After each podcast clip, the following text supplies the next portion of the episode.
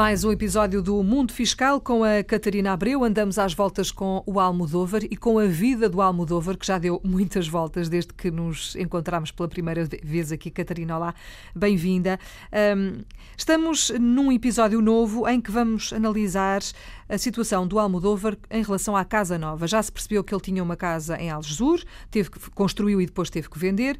Agora vai comprar uma casa nova em Lisboa, porque a família teve que vir para cá, o tem um problema de saúde, uma incapacidade e tem que ser acompanhado em Lisboa e, portanto, a família veio toda para Lisboa. Agora, a pergunta é: o que é que está implícito nesta compra? No que toca a impostos, o que é que vem aí, Catarina? Uh, o Almodóvar eh, nesta nova casa uh, percebeu que tinha que pagar uh, IMT, apesar de portanto, a família vai comprar uma casa de habitação própria permanente e as taxas de IMT nestas situações são mais baixas. Contudo, uh, uma vez que o valor da casa anda à volta dos 250 mil euros, a isenção de IMT é só até 90 mil.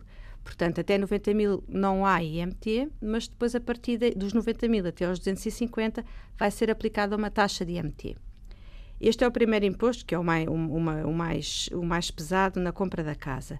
Há associado também imposto de selo eh, eh, na compra desta casa, que é de 0,8%, e uma vez que a casa eh, é superior a 125 mil euros, não é possível isenção de IMI, porque a isenção de IMI é só até aos 125 mil euros.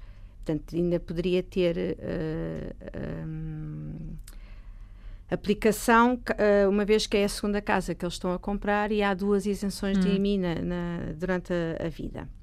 Mas não há, não, neste caso não há lugar à isenção de IMI? Neste caso não há lugar à isenção de IMI. Portanto, vai ter que pagar imposto de selo, vai ter que pagar IMI e vai ter que pagar IMT. Uh, e, e, exatamente. Não se podia juntar isto tudo num e pagar só uma prestação de um imposto qualquer, chamavam-lhe outra coisa qualquer.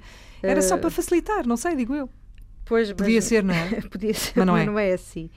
Uh, o Almodóvar conseguiu com o negócio, portanto, ele tinha algum dinheiro de parte para poder fazer face a estas despesas e o valor que ele ganhou da casa que vendeu em Algesur aplicou-o todo nesta nova casa e, portanto, ficou isento das mais-valias que ele tinha tido, uh, porque, caso contrário, nós tínhamos visto uma mais-valia à volta dos 90 mil euros, a autoridade tributária ia considerar 50%, porque, ele é, porque eles são residentes em Portugal e têm a possibilidade de serem tributados só em metade, mas mesmo assim 45 mil euros, se somarmos isso aos restantes rendimentos, se pensarmos numa taxa de 30%, ele ainda iria lhe pagar mais de 12 mil euros de imposto pela venda. Portanto, conseguiu uhum. essa poupança. O António, dada a situação dele, portanto, vai precisar muito da, do apoio da mãe e a mãe pediu uma licença de, de sem vencimento uh, durante um ano, pelo menos, não sabe, uh, pelo menos durante um ano, e o Almodóvar decidiu uh, sair novamente.